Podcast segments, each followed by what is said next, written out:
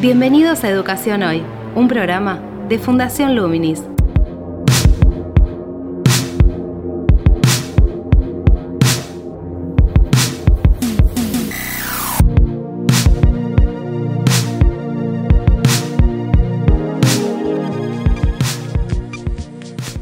Hola, ¿qué tal? Soy Gabriel Latorre y estoy dando comienzo a Educación Hoy, el podcast que realizamos desde Fundación Luminis, abordando diferentes temáticas de educación en Argentina y en el mundo. Hoy estamos con Marcos Sorteo, quien nos acompaña. Gabriel, buenas, ¿cómo va? ¿Cómo estás? Bien, aquí preparando un tema que teníamos un poco pendiente, la educación sexual integral. Ha pasado una semana de la Semana de la Educación Sexual Integral, esta estrategia que desarrollan los ministerios para poder enmarcar el trabajo en el ámbito de la educación dentro de las aulas en torno a esta temática que es transversal. Y bueno, la idea de hoy un poco es abordarlo desde dos perspectivas, tanto desde la gestión como desde la investigación y, la acción concreta con los docentes. Correcto, lo urgente no tiene que tapar lo importante. Este año ha estado muy focalizado en temas de, digitalización y, educación, eh, educación virtual, pero no tenemos que dejar los temas transversales de la agenda educativa. Pero antes me gustaría, primero que nada, felicitarte por la serie de webinarios que, estás liderando desde, Fundación Luminis con, grandes invitados como Diana Massa y Denisa Bulafia que, que, ya pasaron y por los que vienen. ¿Querés contarnos un poco quiénes vienen para adelante en la serie de webinarios Educar en Red? Bueno, gracias Marcos. Sí, eh, este ciclo de webinarios, eh, Educar en Red, ha sido una metodología híbrida, es el lema, en el cual intentamos, eh, a través de las voces de diferentes y las visiones de diferentes especialistas, poder generar un análisis de lo que se hizo en estos meses de cuarentena, que se educó de manera virtual, lo que se está haciendo en el presente e intentar pensar algunas referencias y brindar algunas referencias justamente para pensar, para proyectar ese escenario próximo futuro que va a combinar la virtualidad y la presencialidad. Esta semana nos va a acompañar Rebeca Nijovic y Melina Furman, junto a dos referentes especialistas en, tecnologías de información y comunicación, en los cuales también complementan los enfoques conceptuales de ellas con una bajada en herramientas digitales concretas. Sí, esta semana que tenemos grandes, grandes nombres en agenda y la verdad que, todo este ciclo se, hizo con el apoyo de, de Facebook y el apoyo también de Educar, así que van a poder encontrar los videos grabados en el sitio de Luminis, en, la biblioteca de Fundación Luminis y también en, el sitio de Educar para poder después, aquellos que no pudieron verlos en, vivo y participar e interactuar, por lo menos poder eh, tener acceso a los materiales discutidos a través de la biblioteca de Fundación Luminis y el sitio web de Educar. Sí, también podemos recordar que no solo se puede participar inscribiéndose en cada webinario que se brinda en el entorno de la plataforma Zoom, sino que también puede seguirse a través de Facebook Live en el muro de Facebook de, Fundación Luminis, eh, ya que, bueno, vamos a hacer la transmisión en vivo de cada uno de esos webinarios, que por cierto son gratuitos también. Se streamea en vivo a través de Facebook Live. Bueno, ¿te parece que vayamos a las dos entrevistadas de hoy, ya que vamos a abordar, como decíamos, el enfoque de educación sexual integral, tanto desde la gestión como desde la investigación, desde un especialista que brinda referencias para, de trabajo para los docentes? Sí, central, porque me parece que, en las dos discusiones se va a tratar qué es ESI en este momento de digitalización, en este momento de, educación virtual, que, que presenta un desafío, pero que hay que enfrentarlo. Por la, importancia de la temática nos obliga a enfrentar este desafío y continuar esta línea de trabajo tan importante. Sí, por lo que entonces vamos a abordar una entrevista con la gerente operativa de equipos de apoyo de la Subsecretaría de Coordinación Pedagógica y Equidad Educativa del Ministerio de Educación de la Ciudad Autónoma de Buenos Aires. Título largo. Estamos hablando de Sofía Torres Zabaleta, quien tiene a cargo toda esa área dentro de la cual se desarrollan actividades transversales en torno a la formación de los docentes, a la capacitación de los docentes y el trabajo con los alumnos sobre educación sexual integral. Después vamos a entrevistar a la licenciada en educación Liliana Maltz, quien es una especialista en el tema, es autora del libro Educación Sexual Integral, una oportunidad para la ternura, editado en el 2018. Esta cuestión de la ternura tiene que ver con el trabajo con las emociones en torno a los vínculos, se especializa fundamentalmente en el nivel inicial y el nivel primario, en un ámbito y una etapa en la cual se va construyendo la, la propia subjetividad, la personalidad y el reconocimiento también de la sexualidad. Así que si te parece, Marcos, vamos con las entrevistas. Dale, avancemos. Actualidad, en Educación Hoy. ¿Cómo piensan el diseño de las propuestas pedagógicas? Si ven hay una ley de educación sexual integral, ¿qué vinculan, qué priorizan de esa ley y qué particularización hacen en el contexto de la diversidad de Ciudad de Buenos Aires? ¿no? Como vos debes saber, la, ley de educación sexual integral en la ciudad tiene muchos años de creación. Desde 2006 hay una ley eh, de creación de programa a nivel nacional. La ciudad tiene una, ley a nivel jurisdiccional desde el año 2006 también. Y desde allí, por supuesto que es obligatorio enseñar la ESI en las escuelas de, gestión estatal y privada en todos sus niveles y modalidades, ¿no? De nivel inicial, primario y secundario. Entendemos que hoy por hoy todos los contenidos curriculares se dan de manera virtual y remota, pero la ESI sigue siendo un contenido principal y primordial desde el Ministerio. Ya hace varios años que es, es, un, es un contenido prioritario. Esto quiere decir que todos los, los concursos de ascenso para carrera docente incluyen la ESI y es un tema que la verdad que venimos trabajando de manera muy profunda. Desde el 2018 se creó una coordinación de educación sexual integral que articula y monitorea todas las acciones que se llevan adelante en relación a la ESI, tanto en escuelas de gestión estatal como gestión privada. Y lo novedosa fue eh, la creación de esa coordinación porque si bien muchos programas y muchos equipos desde el Ministerio vienen llevando adelante acciones ESI, lo que viene a hacer esta, esta creación de coordinación es unificar y, acompañar y articular todas las propuestas y acciones en relación a la temática.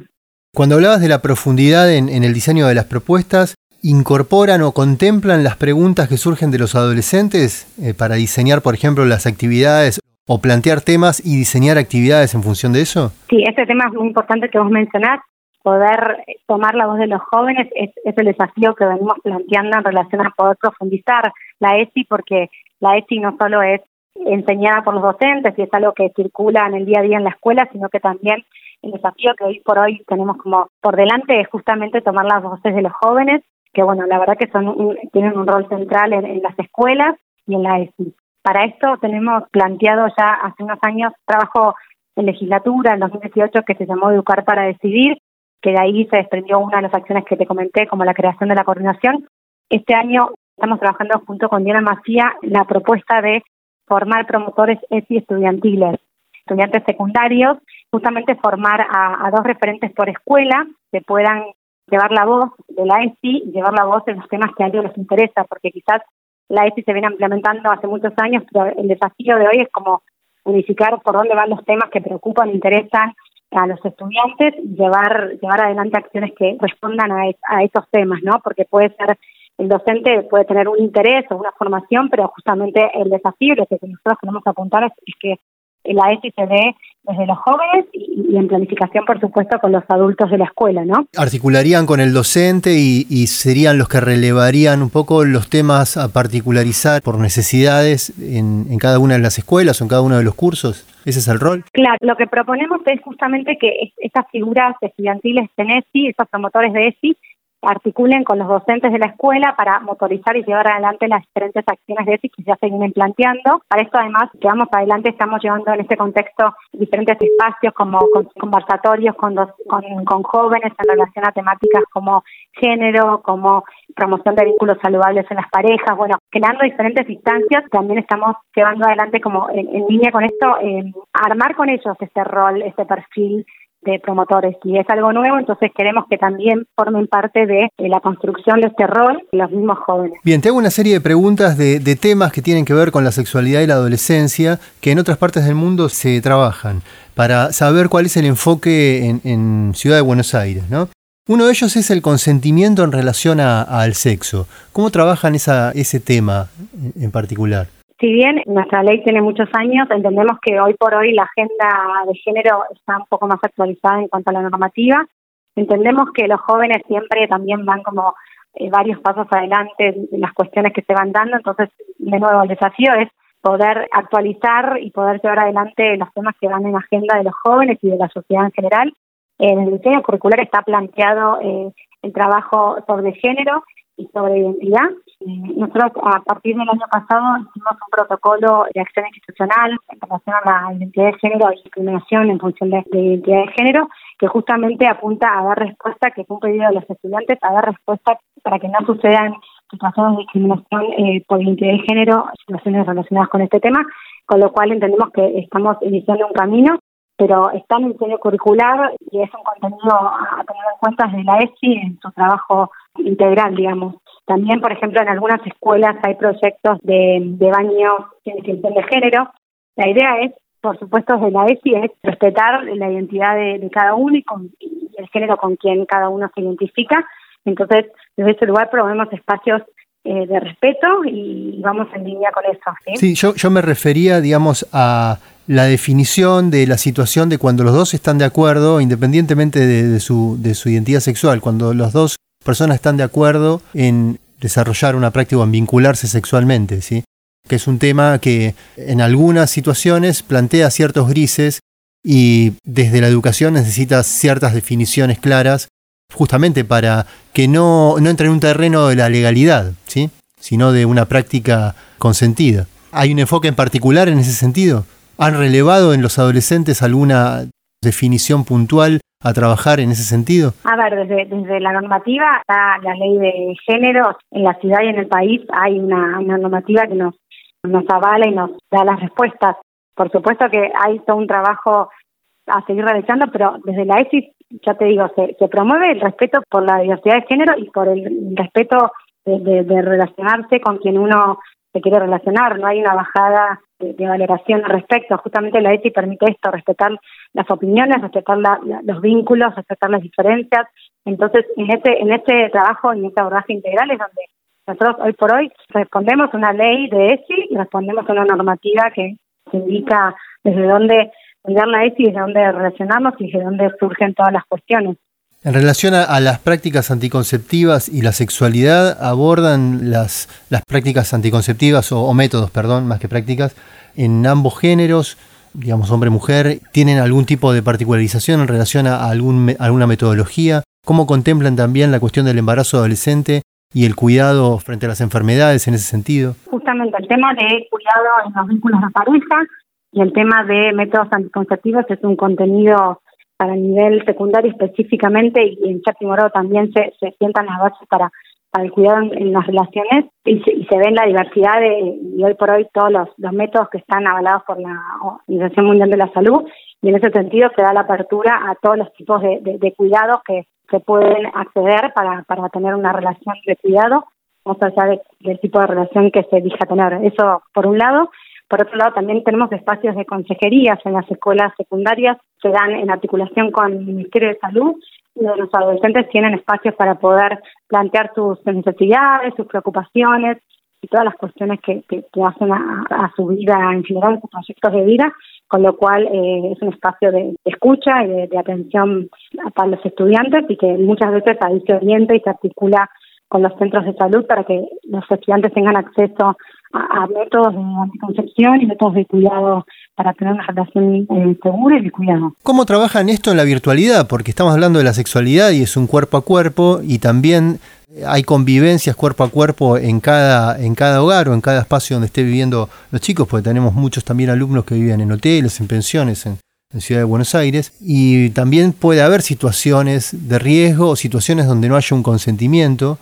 ¿Cómo están trabajando en este contexto, en estas situación tan particular la educación sexual en ese sentido? En este contexto tan particular, la ESI se, aborda y se trabaja, así como todos los contenidos de la escuela, desde un proyecto escolar y un proyecto escuela. Eh, hoy por hoy se está dando desde la virtualidad. Más allá de esto, se están realizando las, jornadas de, educación sexual integral, las jornadas de ESI, que hay tres jornadas ESI pautadas para, para este ciclo lectivo.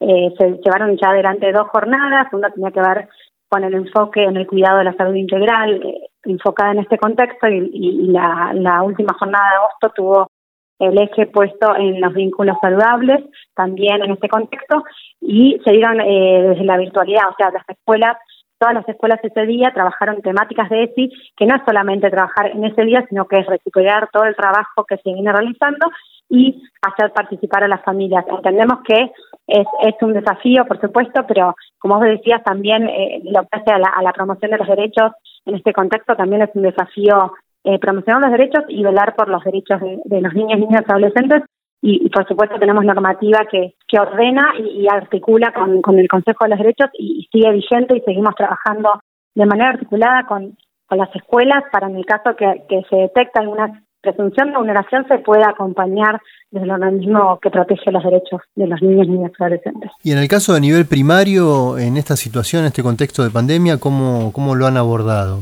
¿Han tenido necesariamente tenido que priorizar algunos, algunas temáticas?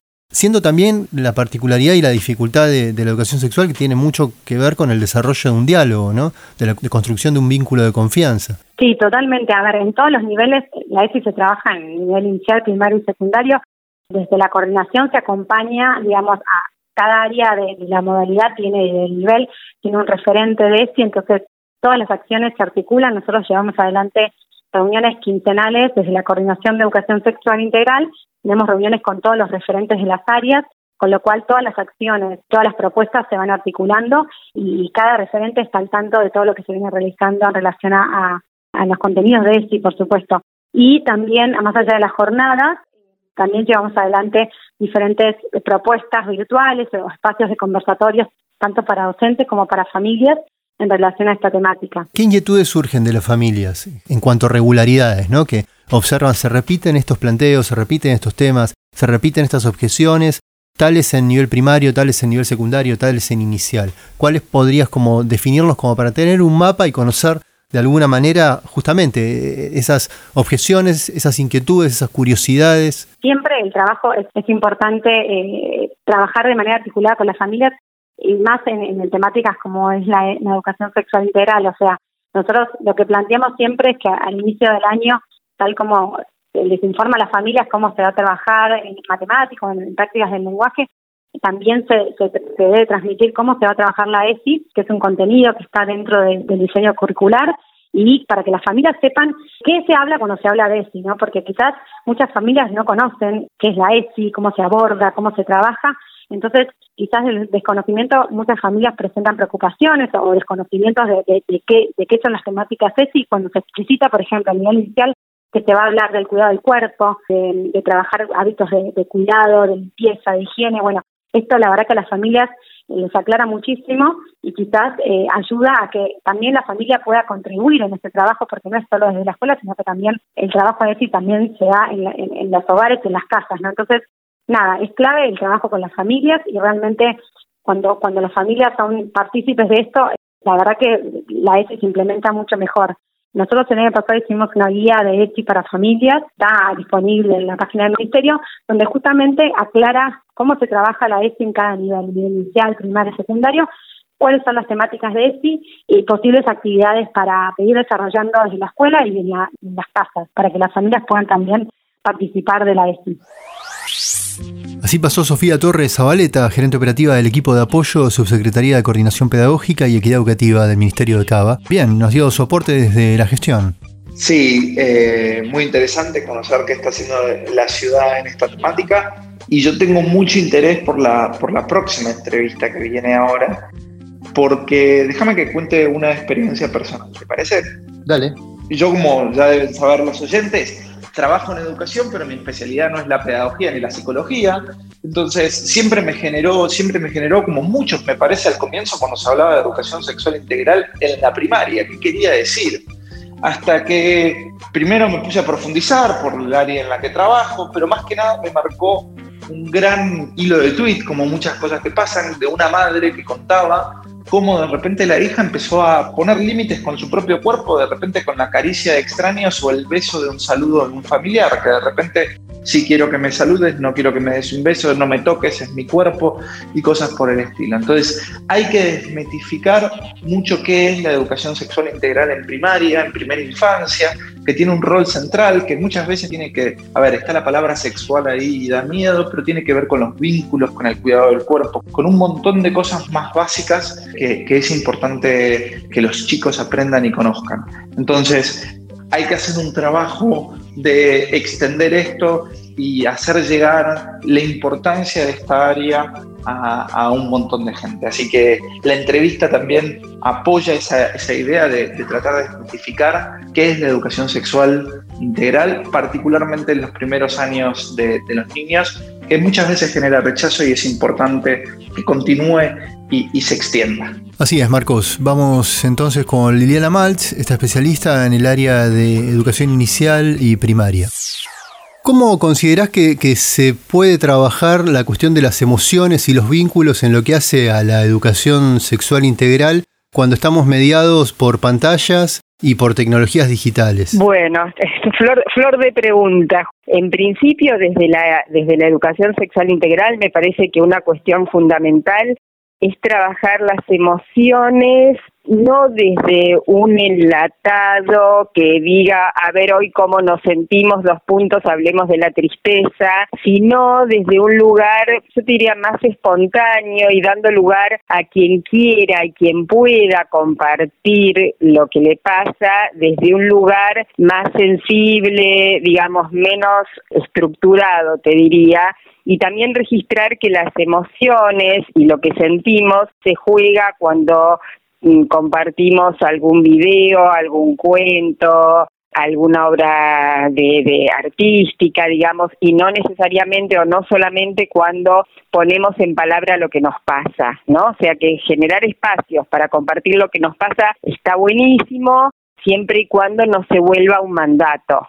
Bueno, ahora vamos a hablar de contame cómo te sentís cuando a veces uno no tiene ganas de, de decirlo y a veces sí, digamos, ¿no? Como espacios más relajados, diría. La idea sería como desviar un poco, o no sé si desviar, sino poner la atención en una terceridad, en, como decías, un video, algún producto cultural que nos permita no tener que de alguna manera estar exponiéndonos directamente, ¿no? Pedirle a los chicos que se expongan directamente ante todo. Ese sería como un poco el juego, por decirlo de alguna manera una posibilidad. Creo que, que, está bueno a veces abrir de cómo están, pero sin la presión de que todas las familias y todos los niños tengan que contar cómo están, ¿no? Porque a veces uno no tiene ganas, eh, ¿no? Entonces, saber que también se juegan las emociones cuando no las estamos abordando específicamente, ¿no? Y se juegan en la sensibilidad de, de, está bueno lo que vos decías, ¿no? Tercerizando otras cuestiones, ahí también están presentes.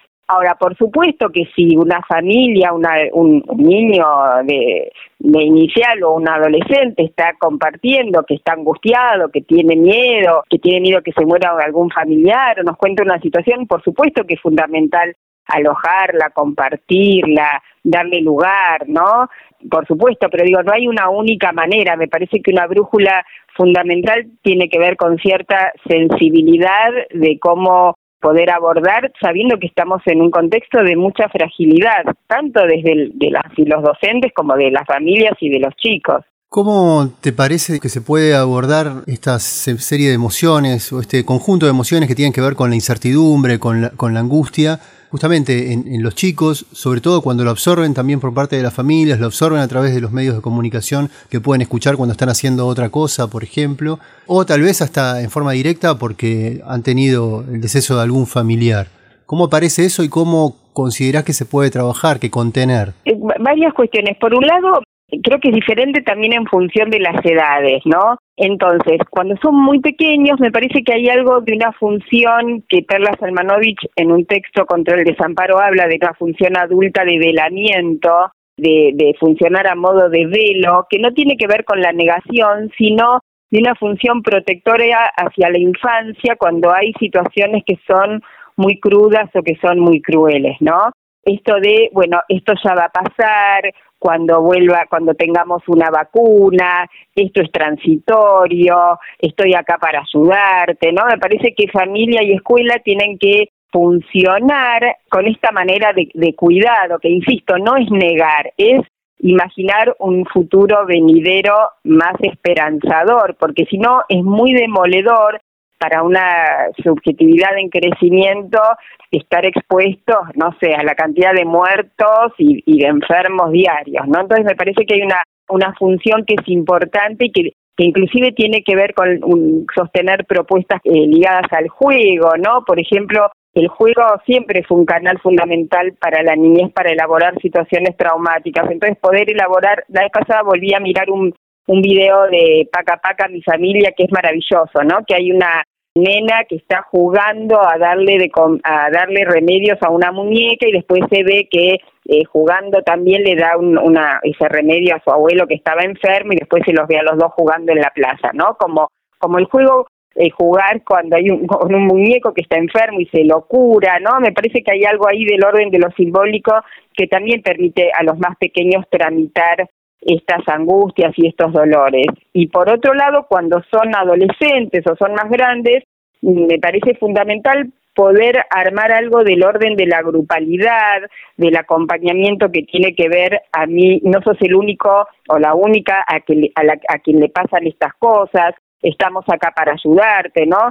Tanto desde el grupo de pares como desde el docente, ¿no? Sentir que hay alguien que está escuchando, que está acompañando, que le da lugar a esa tristeza, a ese dolor y que no, no es al único o a la única que le pasan estas cosas, ¿no? Que no alivia, pero permite la posibilidad de compartirlo. Y en esa, digamos, intención como de construir comunidad que, que de alguna manera estás mencionando, ¿cómo te parece que se puede contener a la situación o, a chicos que sus situaciones que tal vez por miedo de los padres los han tenido encerrados hace cinco meses. ¿Por miedo a que al contagio decís vos? Por miedo al contagio. Hay muchos padres que por diversas cuestiones en su miedo lo han proyectado también a los chicos y no han tenido contacto con, amigos, con compañeros, más allá de la posibilidad de, un chat de WhatsApp o a través de algún videojuego en los mejores casos, cuando tienen la posibilidad, o en el Zoom. Y muchos de esos chicos están también construyendo, o muchos no, los chicos están construyendo su, en una etapa están construyendo su subjetividad, su, personalidad, sus estructuras también frente a, la posibilidad de abordar los problemas del mundo y se encuentran con un problema que desborda hasta sus referencias que son los mayores. Digo, ahí hay angustias también y hay problemas que, que en algún momento afloran, como pueden ser a través de un llanto o una situación cuando, como decíamos antes, se les pregunta en forma directa. En principio me parece que, que son situaciones tan inéditas y tan complejas que está bueno pensarlas desde el lugar diría menos omnipotente posible, es decir, saber que hay algunas cuestiones frente a las cuales vamos a poder dar respuesta y vamos a poder encontrar alguna salida y otras que no. Por ejemplo, hay, hay situaciones donde los chicos se han desconectado porque no han querido conectarse o porque tienen serias dificultades económicas para estar conectados. Entonces, esto escapa la posibilidad de la escuela, más allá de las mejores intenciones de generar lazo a través de la, de la conectividad. Cuando no está la presencialidad, la conectividad el derecho a la conectividad volvieron esenciales, pero esto no está garantizado. Entonces,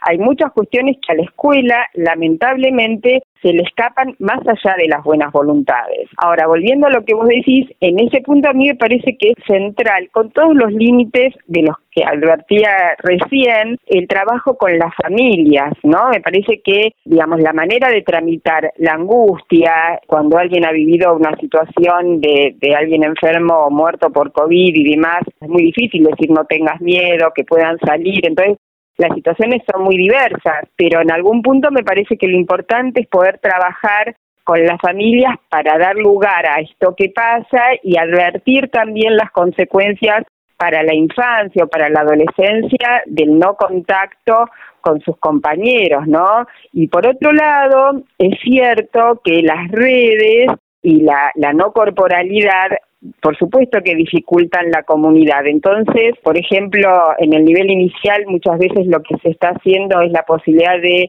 que suban a un Padlet alguna foto, alguna alguna cuestión ligada a un juego, algo que un, un cuento que elaboraron y después compartirlo y ver lo que han producido otras familias, ¿no? Entonces, que ese Padlet funcione a modo de compartir lo que otros y otras estuvieron haciendo, otros cuentos, otras ilustraciones, otros videos, y esto genera cierta idea de grupalidad que es muy difícil, por supuesto, sostener con, con la virtualidad, ¿no? Eh, sobre todo aparte de los más chiquititos, a veces se cansan de estar en el Zoom o no quieren o les da vergüenza, entonces encontrar otras estrategias también dentro de lo que es la, virtualidad que permitan mirar y ver que hay otros y que hay otras, ¿no? Y las los les adolescentes me parece que por suerte, de alguna manera, esto también haciendo salvedad de las diferencias en cuanto a posibilidades y recursos económicos, se escapan a la noche en eh, a conectarse con sus amigas, digamos, ¿no? Por suerte tienen como cierta posibilidad de escape a través de las redes es muy difícil a, veces hablar porque la diversidad de situaciones es enorme en relación a estas cuestiones. tal vez dentro de, ciertos, digamos, o de un grupo etario, de cierta etapa también del crecimiento, puede haber rasgos comunes. Eh, tal vez un, rasgo común que atraviesa las diferentes etapas puede ser la, capacidad de la resiliencia. ¿Cómo te parece que desde también, desde la educación sexual enfocada en, la cuestión de los vínculos, ¿no? de las emociones, de, del, poder reconocer las emociones y, trabajarlas y transformarlas incluso también, ¿Cómo te parece que, se puede trabajar ese aspecto, por ejemplo, a nivel inicial? Una, una, cuestión que quiero aclarar, porque nobleza obliga, digamos, cuando hablamos de las emociones y demás, es poder, y hago también como un pequeño paréntesis y vuelvo a tu pregunta, la diferencia entre el abordaje de las emociones desde el eje valorar la afectividad que hace la ESI y la propuesta de la educación emocional que vienen muy confundidas. La educación emocional viene, separa las emociones en positivas y negativas y habla de, del autocontrol, la autorregulación, el autodominio, todo muy referido al yo y a los ejercicios que hay que hacer para controlar la ira y el enojo y estar felices y contentos, casi como un mandato para ser felices, contentos y diría productivos, entonces, muchas veces eh, eh, tiene que ver con lo que te comentaba antes, ¿no? Esto se confunde con la ESI y aparece el mandato de estar contentos y tratar de resolver rápido el enojo, ¿no? Compartirlo, pero con el fin de anularlo, calmarlo, sacarlo, para poder eh, enseguida entrar en, en el terreno de la alegría y la felicidad. La educación sexual integral y desde el eje valorar la afectividad lo que apunta es a compartirlas, alojarlas, a aliviarlas, a ponerlas en palabras quien quiere ponerlas en palabras, a trabajar desde, la, desde el lugar de la transversalidad, que es un eje fundamental de la ESI, entonces que esté presente siempre y poder hacer otras cuestiones quizá que alivien el miedo, que no sea necesariamente que todos tengan que decir a qué le tienen miedo, digamos, ¿no? Como, como desde un lugar un poco más flexible, si se quiere, y no tratando de anular o de pasar rápido a las emociones, entre comillas, negativas para la educación emocional, sino darles lugar, ¿no? Que se puedan compartir, que se puedan expresar, darles tiempo, no intentar que las contamos, pero para ir rápido hacia un estado de, de alegría y de bienestar, ¿no? Me parece que esto es importante. Y fundamentalmente en el nivel inicial se está trabajando mucho, mucho con las familias en términos de cómo acompañar en, este, en esta situación a las chicas, ¿no? Por ejemplo, una propuesta que dio Tonucci en su momento y que nos parece interesante y que se puede llevar adelante en distintas, digamos, más allá de la situación particular de la vivienda de cada uno, es, por ejemplo, el armado de refugios, que a veces se pueden hacer hasta con dos sillas y una sábana, por ejemplo, donde eh, las, los chiques, digamos, puedan leer, jugar, hacer algo por fuera de la mirada de los adultos, porque también hay algo de, de estar un 24 por 7 mirándolos y hay muchas regresiones, muchas conductas que, los más chiquititos habían adquirido que se fueron perdiendo por este por esta terceridad que representa el jardín que se borra eh, se borró en la en la pandemia de alguna manera y se borró en, términos de la presencialidad, no simbólicamente, ¿no? Entonces, el poder eh, trabajar con las familias, cómo desarrollar la autonomía en sus chicos de la mejor manera y con todas las limitaciones posibles, cómo desarrollar la idea de intimidad cuando los estamos todo el tiempo mirando, cuidando, observando, y ver qué es lo que pueden hacer solos, darle lugar a lo que ellos sienten independientemente de lo que la mamá o papá supone que están sintiendo, es también acompañar a las familias en este proceso de subjetivación en un, en un momento que es muy complejo, ¿no? De, de indiferenciación, de estar todos juntos todo el tiempo mirándose, etcétera, etcétera. Entonces, estas me parece que son cuestiones que, que ayudan a las familias a tener como otra mirada u otras herramientas en el crecimiento de sus hijos en un momento que es muy complicado, ¿no? Mencionaste una serie de referencias recién para las familias que una institución puede tomar, un docente, los directivos pueden tomar y comunicarle a las familias para desarrollar un proceso formativo en común, ¿no? Y también ir abordando los problemas que tiene toda esta, esta situación.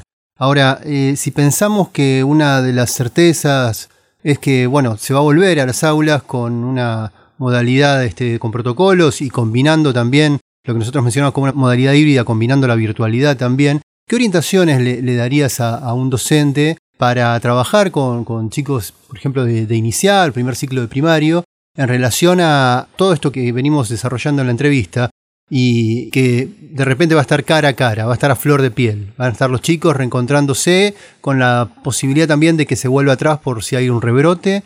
Es decir, que hay un componente de incertidumbre y de repente eh, están todos juntos pero sin poder casi tocarse o tomando distancia. Una cuestión que me parece fundamental, ya que lo traes, es, por lo menos esto lo, voy chequeando con, hablando con, muchas directoras y, y, supervisoras del nivel inicial en CABA, es que es fundamental pensar en la presencialidad si solo si están garantizadas las condiciones, porque por ejemplo circulaba un video donde se ve la vuelta a la presencialidad y muchas directoras me decían en mi jardín no tengo puerta en los baños, no tengo los recursos necesarios. Eh, una docente me decía, pero ese jardín no tiene nada que ver con los de Villa Lugano, donde todavía no nos, nos están pidiendo volver a la presencialidad y el, estado de, de la institución edilicio es deplorable. Entonces, una cuestión que para mí es central es que la vuelta a la presencialidad, que no es lo mismo que hablar de revinculación, porque los vínculos siempre se han tratado de sostener, es garantizando condiciones donde las los les docentes no sientan el miedo y la responsabilidad frente a situaciones de contagio. Entonces, esto me parece clave porque hay alguna hay una sensación un sentimiento que hoy estalla que tiene que ver con el miedo y con la sensación de descuido.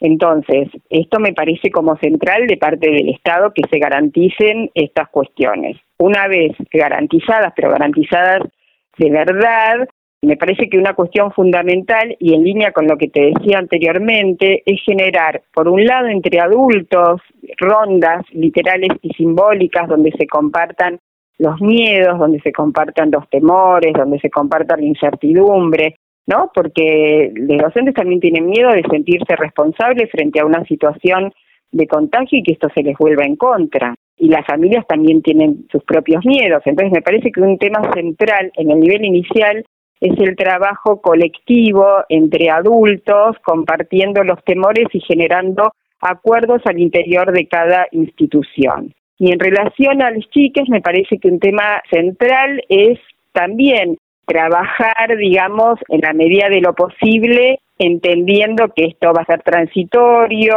digo que esto no va a ser para siempre, digo el término de la distancia, del no contacto, del barbijo, digo, en algún momento la corporeidad va a tener que estar este, pensada desde otro, desde otro lugar, ¿no? Y hay algo que también decía Tonucci que a mí me parece interesante, que es tener confianza en los chicos, ¿no? Que ellos también nos van a mostrar un camino por donde transitar y, me parece que acá hay una, una cuestión de, de, de ejercer una escucha atenta porque a veces nos dan bastantes lecciones, ¿no? Respecto de por dónde andar y creo que también esto nos va a ayudar a, a pensar por dónde ir, ¿no? Pero para mí el obstáculo fundamental no es solamente con los niños, digamos, sino qué pasa entre adultos en relación a, a estas cuestiones. Me parece que es fundamental esto, como poder armar espacios entre adultos para pensar situaciones que siguen siendo absolutamente inéditas y que angustian mucho. Entonces, generar espacios al interior de las instituciones o entre instituciones, o la vez pasada hablaba con algunas directoras, ¿no? Hablando con defensorías, con centros de salud, con gente también por fuera de la escuela. A mí me parece que hoy el tema del armado de redes para pensar lo mejor para la infancia es fundamental, ni siquiera solo al interior de las instituciones educativas, ¿no? Armar redes con distintas instituciones que piensan la infancia, incluidas las familias, por supuesto, yo creo que es fundamental, es fundamental para poder pensar estrategias que, que nadie todavía las tiene claras desde su propia soledad, ¿no? Entonces parece que, hay una línea fuerte que es ir por pensar con, otros, ¿no?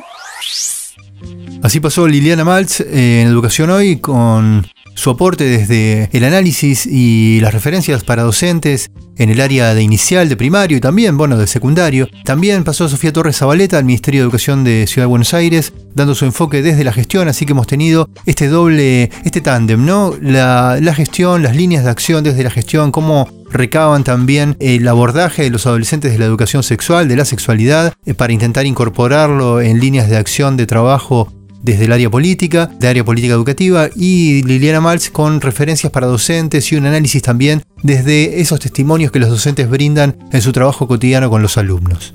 Buenísimo, Gabriel, y nos vemos esta semana en los webinarios, ¿te parece?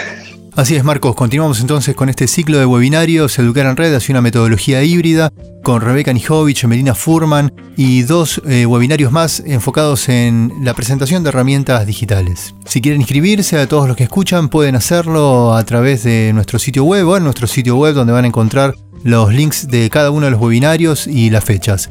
La inscripción es completamente gratuita. Marcos, nos reencontramos en la próxima emisión, si te parece.